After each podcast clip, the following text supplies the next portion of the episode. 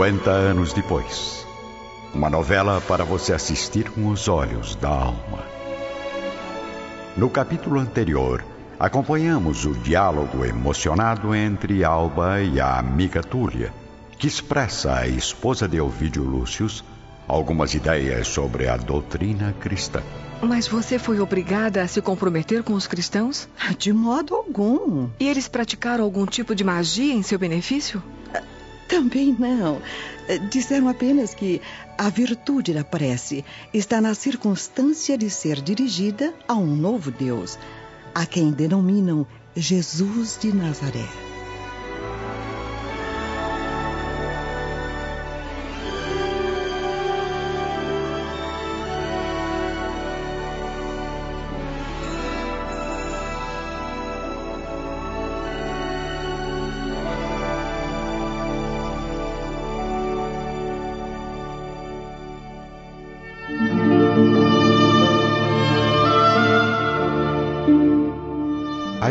A sós, sentindo a brisa refrescante da varanda, as duas amigas conversam intimamente. A doutrina cristã não é estranha para mim, Túlia. Mas meu marido não tolera as expressões contrárias aos nossos deuses. Por isso, antes de tomar qualquer decisão, preciso ouvir os conselhos de minha mãe. Mas isso seria desastroso, Alba. Mas por quê? Porque também procurei sua mãe certa vez para lhe falar sobre esse assunto. Mas eh, dentro do seu espírito tradicionalista e da sua franqueza intolerante, ela foi completamente hostil aos meus desejos, alegando que a mulher romana dispensa novos deuses para ser esposa digna e fiel perante a sociedade e a família. Mas mesmo assim, eu resolvi participar de alguns encontros cristãos e obtive os melhores resultados. Minha mãe deve estar certa. Além disso, eu não posso me conformar com a promiscuidade desses agrupamentos plebeus. Alba, eu sei que o seu temperamento não se comove com esse tipo de reunião, mas se quiser, posso ir sozinha e pedir que orem por você, minha amiga. As assembleias são comandadas por um homem santo chamado Policarpo. Sua palavra nos fala de um novo Deus com uma fé tão pura e uma sinceridade tão grande que coração nenhum consegue resistir à beleza espiritual das suas afirmativas. As expressões desta criatura, desta criatura iluminada, conduzem nossa alma para um reino de felicidade eterna, onde Jesus deve estar à frente de todos os nossos deuses, nos aguardando além desta vida, com as bênçãos de sua bondade infinita. Alba, eu não sou cristã, como sabe, mas fui beneficiada pelas suas orações e ao contrário do que afirmam os romanos, posso garantir que os adeptos de Jesus são pacíficos e bondosos. Possui uma fé assim tão grande nessa doutrina, minha amiga? Confiança total. Por isso, já que me falou sobre a simpatia de Célia por esta crença, por que não permite que sua filha me acompanhe? As reuniões acontecem nas velhas catacumbas da Via Nomentana e o local é muito distante. Eu tenho plena confiança no êxito das nossas orações e bastará uma só vez para que a paz volte a harmonizar sua casa e confortar seu coração. Vou pensar, Túlia. Mas eh, se precisar de uma companhia, sou eu quem deve ir com você. As duas amigas se despedem com um beijo afetuoso. Enquanto o vulto esguio de Atéria se afasta rapidamente de uma ampla cortina oriental após ouvir toda a conversa. Albalucínia sozinha começa a meditar sobre a oportunidade sugerida por Túlia, sentindo no peito o triste dilema entre a indecisão e o sofrimento moral. Deuses sagrados, amparai meu espírito nos caminhos dolorosos do dever e da virtude.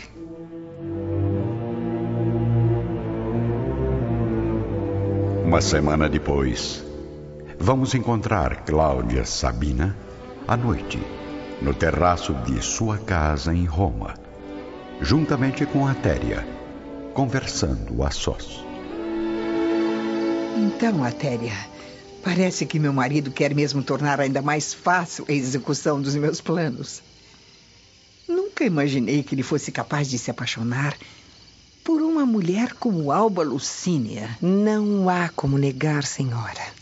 Em cada gesto, a cada palavra que o senhor prefeito dirige à esposa de Elvídio Lúcius, pode-se notar claramente que, que é um homem apaixonado.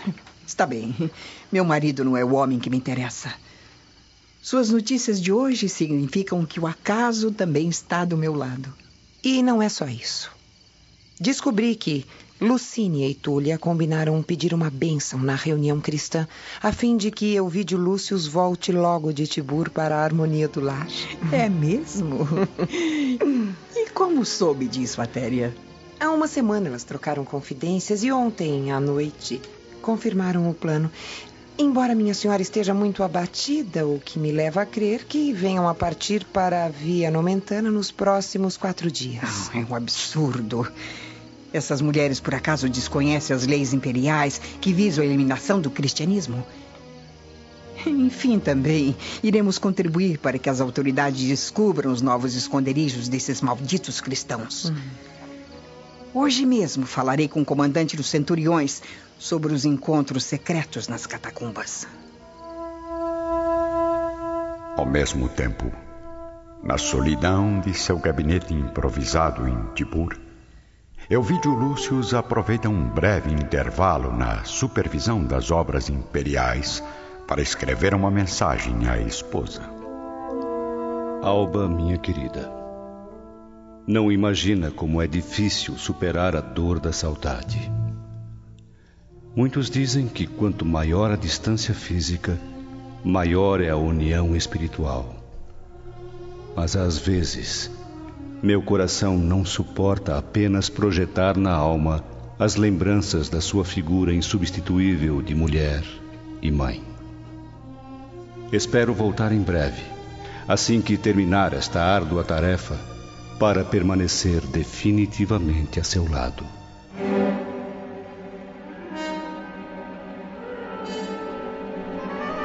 No dia seguinte, logo pela manhã, uma liteira modesta sai do palácio do prefeito, conduzindo alguém que se ausenta de casa com a máxima discrição. É Cláudia Sabina que, em trajes muito simples, segue em direção às vielas sujas e pobres da Suburra. Após um longo trajeto, ela chega enfim ao local desejado. Parem, escravos. Sigo caminhando sozinha. Aguardem o meu retorno aqui mesmo. Atingindo um quarteirão de residências humildes e pequeninas, a esposa de Lólio Úrbico interrompe os passos por um instante, a fim de confirmar o endereço, observando de perto o único casebre esverdeado do local. Alguém em casa? Segundos depois, uma mulher muito velha, de postura encurvada, cabelos desgrenhados e largas rugas no rosto, vem atendê-la com expressão de curiosidade nos olhos, empapuçados e pequenos. É Plotina, a feiticeira da suburra, que observa a visitante vestida em trajes simples, mas usando uma rede dourada nos cabelos, o que demonstra sua boa situação financeira. É aqui que mora Plotina, a mais antiga vidente de Roma? Sim, senhora. Sou eu mesma. E estou aqui para servi-la. Minha modesta choupana fica honrada com a vossa visita. Entre, por favor. Disseram-me que eu não preciso revelar o motivo da minha consulta. Estou certa? Perfeitamente.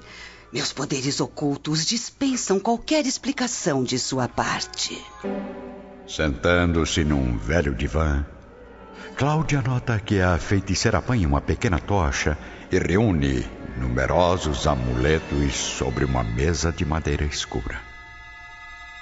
Em seguida, A velha clarividente deixa pender a cabeça entre as mãos, aparentando uma palidez cadavérica, como se a sua visão interior estivesse contemplando as mais sinistras imagens.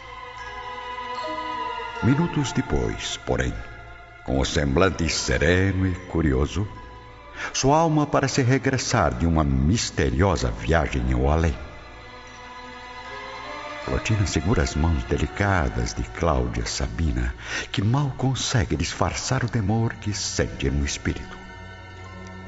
As vozes do outro mundo me disseram que ama profundamente a um homem preso a outra mulher pelos laços mais santos desta vida. Por que não evitar a tempo uma tempestade de amarguras que irá recair mais tarde sobre vosso próprio destino? A senhora veio até aqui em busca de um conselho que oriente as vossas fantasias femininas. Mas seria melhor que abandonasse todos os planos que cultiva na mente. Enquanto isso, encontramos o velho Cneio Lúcius no gabinete do Palácio Imperial, sendo recebido pessoalmente pelo próprio imperador Adriano. Cneio Lúcius, a que devo a honra da ilustre visita? Bom dia, imperador.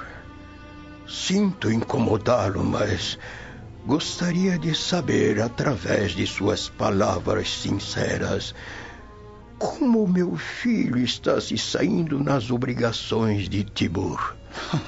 Ora, velho amigo, parece até que desconhece a competência de seu herdeiro. Euvídio Lúcius, como já esperava, está executando um trabalho maravilhoso nas novas construções, auxiliado pelo talento e pela sensibilidade de uma pessoa muito especial. A que pessoa se refere, imperador? Estou falando de Cláudia Sabina, esposa do prefeito Lólio Úrbico. Pelos deuses! Não sabia que estava tão próxima de meu filho. Algum problema, senhor Lúcio? Ah, não, não, não, imperador, não. É, é, apenas. Bem. É, fiquei um pouco chocado em saber que uma mulher também está no comando das obras. São os novos tempos, meu velho. E além disso, nada como trabalhar ao lado de uma bela representante da nobreza romana, não é mesmo?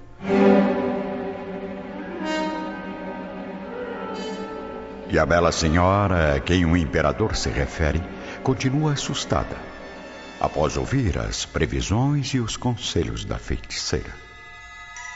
Plotina, conheço o poder da sua ciência e venho recorrer aos seus dons com uma confiança absoluta.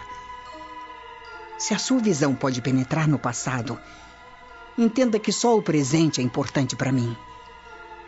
Me ajude. Prometo recompensá-la generosamente.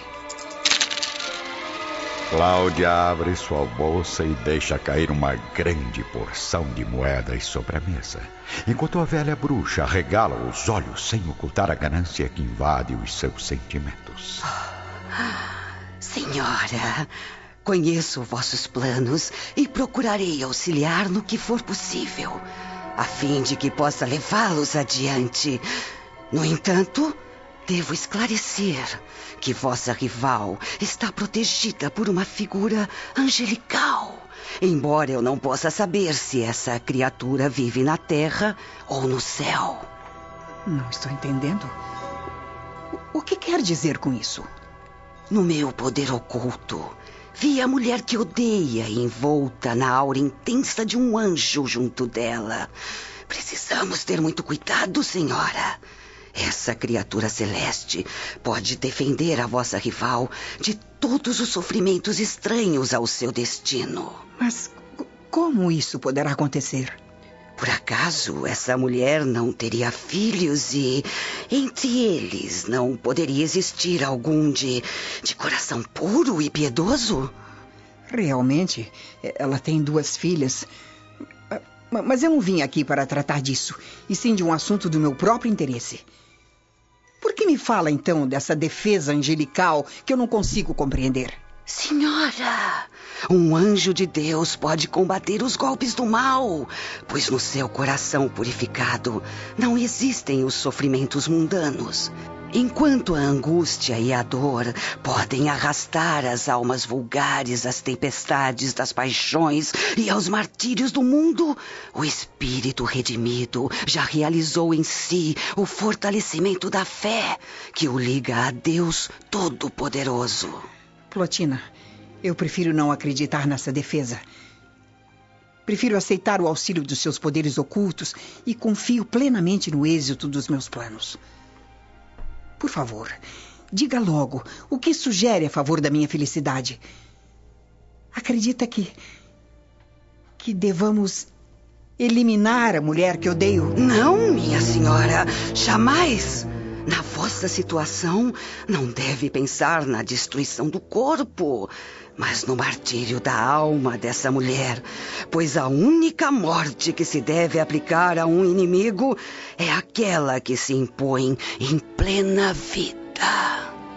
Tem razão. E, e, e quais são os seus conselhos? Velha feiticeira se inclina, colando os lábios rente aos ouvidos de Cláudia Sabina, começando a narrar um plano terrível e criminoso que a esposa do prefeito acolhe com um sorriso de satisfação.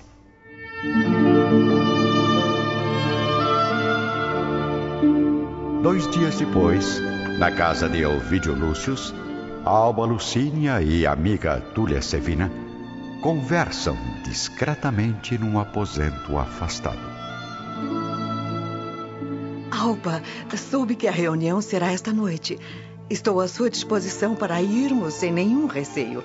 Poderemos sair no início da tarde. Ah, impossível, minha amiga. Eu estou muito cansada, muito abatida. No entanto, decidi que devo recorrer a essas preces. Preciso de algo sobrenatural que. Que devolva minha paz de espírito. É impossível prosseguir nesta angústia. Eu irei de qualquer modo, Alba. Eu tenho muita fé no novo Deus. Mas eu não me conformo que vá sozinha, Túlia. Vou pedir a Célia que a acompanhe.